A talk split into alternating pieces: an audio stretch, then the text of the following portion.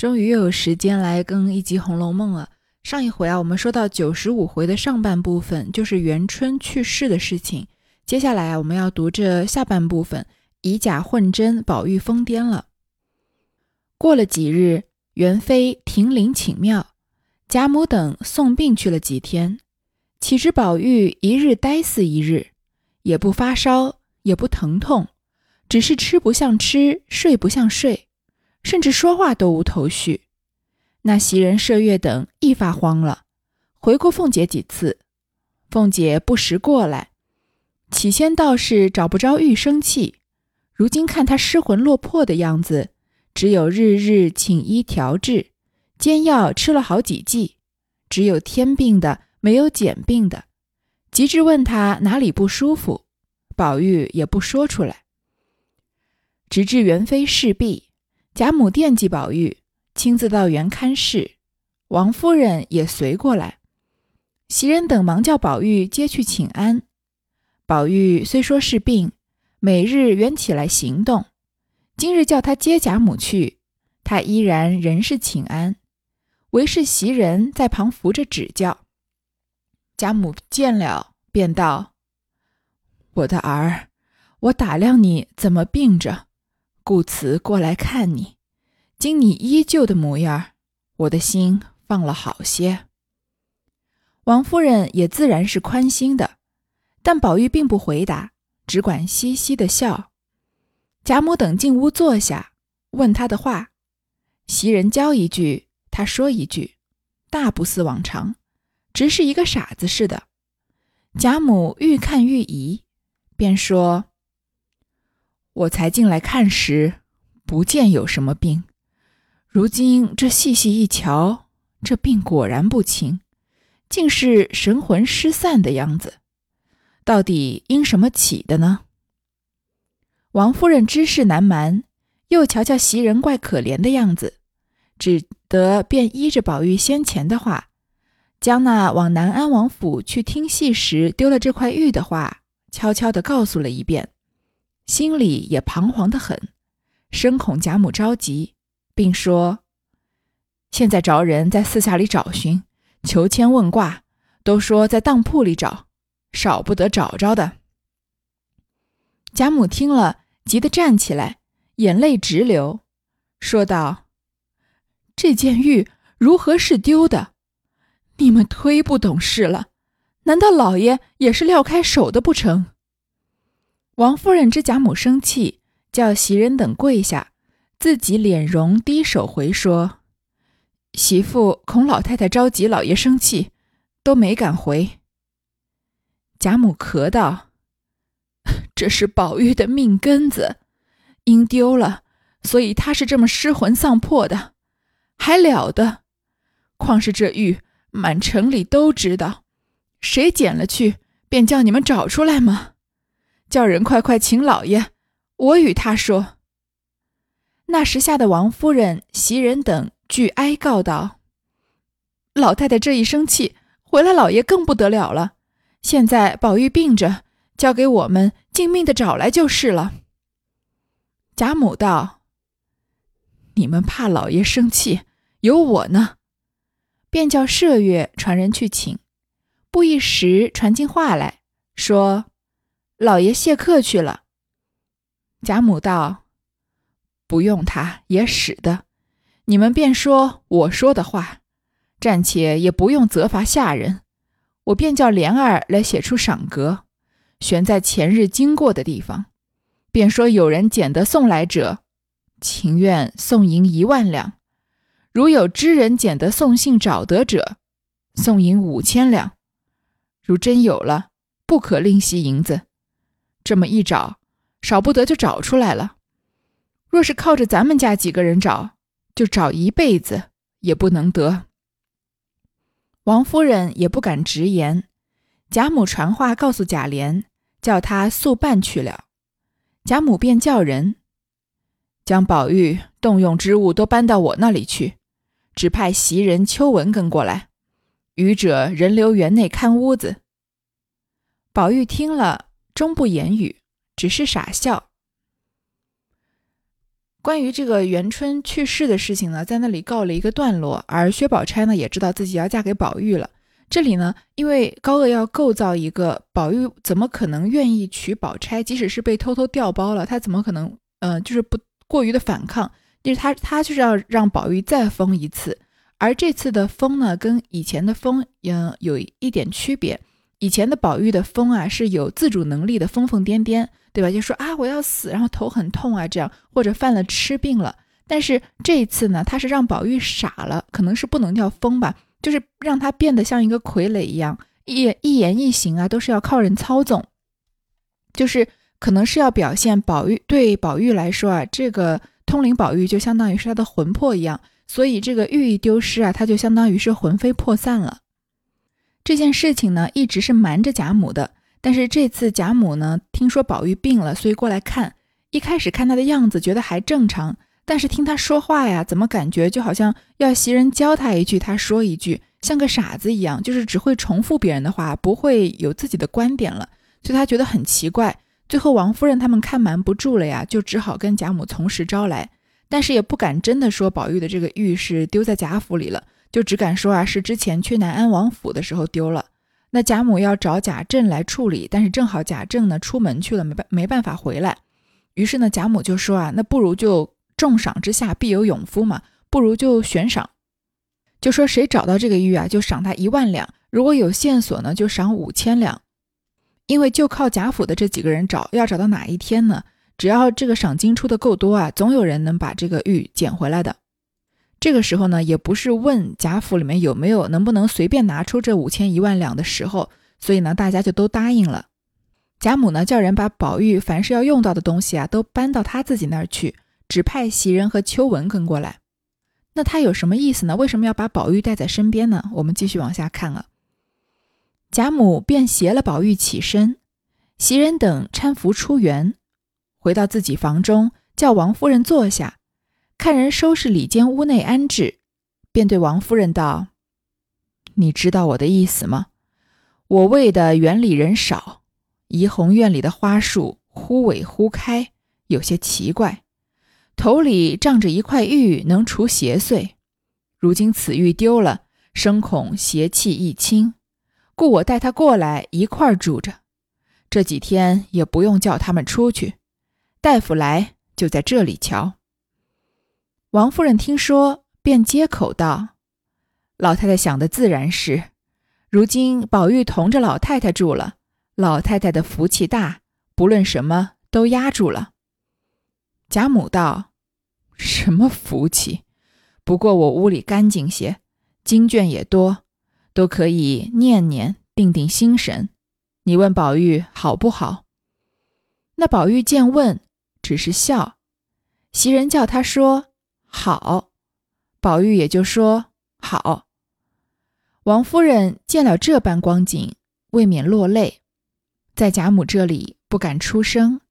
贾母知王夫人着急，便说道：“你回去吧，这里有我调停他。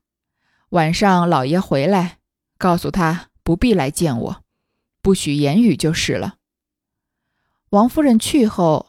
贾母叫鸳鸯找些安神定魄的药，暗方吃了，不提。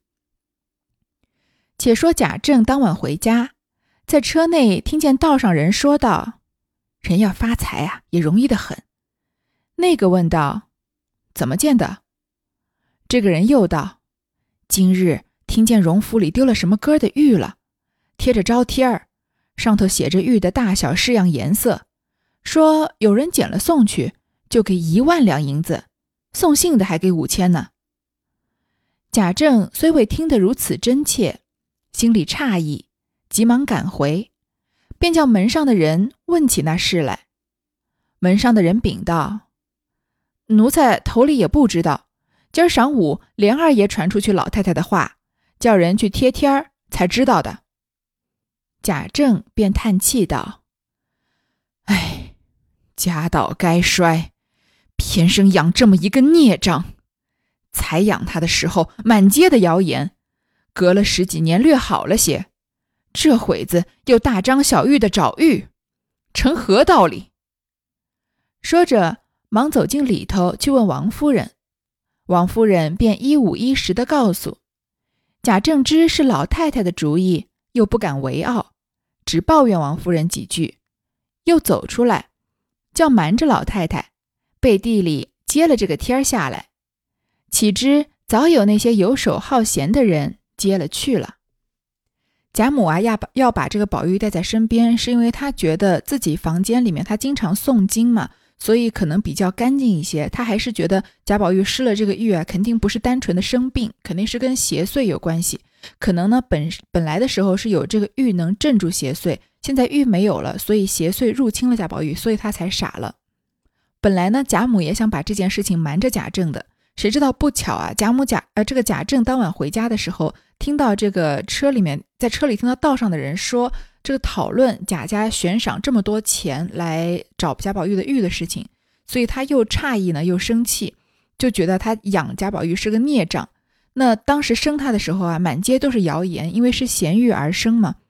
过了十几年啊，这个玉这个谣言稍微好了一些，这会儿又大张小玉的找玉。大张小玉就是传的，大家都知道，有点大张旗鼓的意思，成何体统？回来就找王夫人兴师问罪，结果得知是老太太的主意，他又不敢直接的这个反对贾母的决定嘛，所以只好抱怨王夫人几句。本来呢是要瞒着老太太啊，把这个帖子接下来，不要悬赏，把事情弄得这么大。谁知道啊，已经被游手好闲的人啊把帖子接走了。过了些时，竟有人到荣府门上。口称送玉来，家内人们听见，喜欢的了不得，便说：“拿来，我给你回去。”那人便怀内掏出赏格来，指给门上人瞧：“这不是你府上的帖子吗？写明送玉来的给银一万两。二太爷，你们这会子瞧我穷，回来我得了银子，就是个财主了，别这么代理不理的。”门上听他话头来的硬，说道：“你到底略给我瞧一瞧，我好给你回去。”那人初道不肯，后来听人说的有理，便掏出那玉，托在掌中一扬，说：“这是不是？”众家人原是在外服役，只知有玉也不常见，今儿才看见这玉的模样了，急忙跑到里头，抢头报似的。那日，贾政、贾赦出门，只有贾琏在家。众人回明，贾琏还细问真不真。门上人口称亲眼见过，只是不给奴才，要见主子，一手交银，一手交玉。贾琏却也喜欢，忙去禀知王夫人，即便回明贾母，把个袭人乐得合掌念佛。贾母并不改口。一叠连声，快叫莲儿请那人到书房内坐下，将玉取来一看，即便送银。贾琏一言，请那人进来当客待他，用好言道谢，要借着玉送到里头，本人见了谢银分离不短。那人只得将一个红绸子包儿送过去，贾琏打开一看。可不是那一块金银美玉吗？贾琏素昔原不理论，今日倒要看看。看了半日，上面的字也仿佛认得出来，什么“除邪祟”等字。贾琏看了，喜之不胜，便叫家人伺候，忙忙的送与贾母、王夫人认去。前面才说啊，重赏之下必有勇夫。那大家想必也听过这样的故事。比如说有一个什么人失踪了，然后警方比如说重金悬赏这个罪犯啊，那在真正的有线索的人到达之前呢，就会抢着有很多人声称自己有线索，因为也是被这个赏金的利益诱惑来的嘛。那即使是警方办案，都可能有这么些来为了利益撒谎的人，更何况是私人行为呢？像贾府这样出去悬赏一块玉啊。居然过了几天才有人拿一块玉过来献宝，已经是让人觉得挺奇怪了。而且说得线索的就有五千两嘛，那很多人还不着急忙慌的跑去敲贾府的门，声称有线索吗？但是没有，只有一个人来了。他直接就说啊要送玉来。那家里面这个前面守门的人听到，当然很开心，说你拿玉过来，我去给你回话。那个人呢，只是把这个悬赏的这个纸给拿出来，说不是你们府上的帖子吗？说你这会儿瞧我穷啊，你是不是跟我说话有一点看不起我的样子？到时候我拿了赏金，我就是万元户了呀，有一万的这个悬赏金呢，那时候就是个财主了。所以你这会儿最好别对我爱理不理的。那门头上守门的听的他这个话头来的硬，好像真的有这个玉一样。于是就说呢，你稍微给我看一看，我也好回去回一下。于是呢，他觉得这个给玉的人听说有觉得有理，就把那玉掏出来给他看。而这些在外门守门的人哪能真的看到贾宝玉的玉长什么样子呢？只是看到一块啊，大概像样的，好像很珍贵的玉，就觉得应该是吧。于是着急忙慌的跑到里头。我们都知道啊，这个报告好消息的人，他也是能得到一点赏金的嘛。所以像抢头报似的。这抢头报啊，应该就是新年的时候，大家就是要冲到这个庙里面去抢着上第一炷香，叫也叫抢头香了，就是有那么大的积极性。而那一天呢，贾政、贾赦都不在，只有贾琏在家。贾琏还仔细的问真不真？那门外的守门人也不知道真不真啊，说我见过，但是呢，他不给我，就说要见主子，这样一手交银，一手交玉。那贾琏听说，当然也很高兴，于是就去回明贾母。那袭人当然是最高兴的了，因为他基本上算是死里逃生了嘛。一方面，如果嗯经袭人的照顾，贾宝玉把这个玉弄丢了的话，那他在贾母在王夫人心中的地位要打一个大大的折扣。另一方面啊，宝玉因为丢了玉而失魂落魄，变成了个傻子，那他接下来守着宝玉，日子也会很不好过。再加上袭人对宝玉也是有真心的嘛，他是一直照顾宝玉的，所以他也不希望宝玉长期这么傻着，所以他当然是最高兴的一个，就叫贾琏啊，赶快把这个送玉的人请到书房里面，拿玉过来看一看。贾琏呢听了贾母的话，于是就跟这个送玉的人说，要先把这个玉呢拿到里头，本人见了，如果是真的话，那谢银分离不短，说一万两就一万两。于是，这个送玉的人呢，就拿一个红绸子包送过来。贾琏打开一看啊，里面果然是一块金银美玉。他平常呢，素惜原不理论，他平常没有怎么仔细的端详过这个玉，今天倒要好好看看。看了半天啊，上面的字仿佛也认得出来，写着什么“除邪祟”之类的字。这个时候啊，离我们第一次见到通灵宝玉的时候，已经隔了将近九十回了。所以各位也可能不太记得通灵宝玉上面写的什么，当然正面的可能记得，那反面可能不太记得。在第八回的时候啊，贾宝玉奇缘石金锁，薛宝钗巧合认通灵的时候，这一回啊，曾经宝玉是把这个玉从自己的脖子上摘下来，给薛宝钗仔细端详过的。那个时候呢，借着薛宝钗的眼睛啊，我们也看了一看这个玉，就说这个玉啊，大如雀卵，灿若明霞。莹润如酥，有五色花纹缠护。然后呢，仔细的写了这个玉的正面和反面分别写着什么。正面还记得吗？写着“莫失莫忘，仙寿恒昌”。反面呢，祝云一除邪祟，二除二疗冤疾，三知祸福。那个时候，宝玉、宝钗拿出自己随身的金锁，上面写着“不离不弃，芳龄永继”嘛，还记得？所以这会儿啊，贾琏看到除邪祟，就觉得应该就是那块玉了吧，也非常的高兴，赶快叫家人啊伺候这位重要的客人，忙忙的送给贾母和王夫人去认这块玉去。这会子惊动了何家的人，都等着争看。凤姐见贾琏进来，便劈手夺去，不敢先看，送到贾母手里。贾琏笑道：“你这么一点事儿。”还不叫我献功呢。贾母打开看时，只见那玉比先前昏暗了好些。一面擦摸，鸳鸯拿上眼镜来，戴着一瞧，说：“奇怪，这块玉倒是的，怎么把头里的宝色都没了呢？”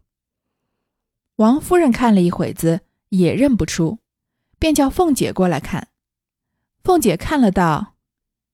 像倒像，只是颜色不大对，不如叫宝兄弟自己一看就知道了。袭人在旁看着，也未必是那一块，只是盼得的心盛，也不敢说出不像来。凤姐于是从贾母手中接过来，同着袭人拿来给宝玉瞧。这时宝玉正睡着才醒，凤姐告诉道：“你的玉有了。”宝玉睡眼朦胧，接在手里也没瞧，便往地下一撂，道：“你们又来哄我了。”说着只是冷笑。凤姐连忙拾起来，道。这也奇了，怎么你没瞧就知道呢？宝玉也不答言，只管笑。王夫人也进屋里来了，见他这样，便道：“这不用说了，他那玉原是胎里带来的一种古怪东西，自然有他道理。想来这个必是人见了天儿照样做的。”大家此时恍然大悟。贾琏在外间屋里听见这话，便说道：“既不是，快拿来给我问问他去。人家这样是，他敢来鬼混。”贾母喝住道：“莲儿，拿了去给他，叫他去吧。那也是穷极了的人没法了，所以见我们家有这样事，他便想着赚几个钱也是有的。如今。”白白的花了钱弄这个东西，又叫咱们认出来了。依着我，不要难为他，把这玉还他，说不是我们的，赏他几两银子。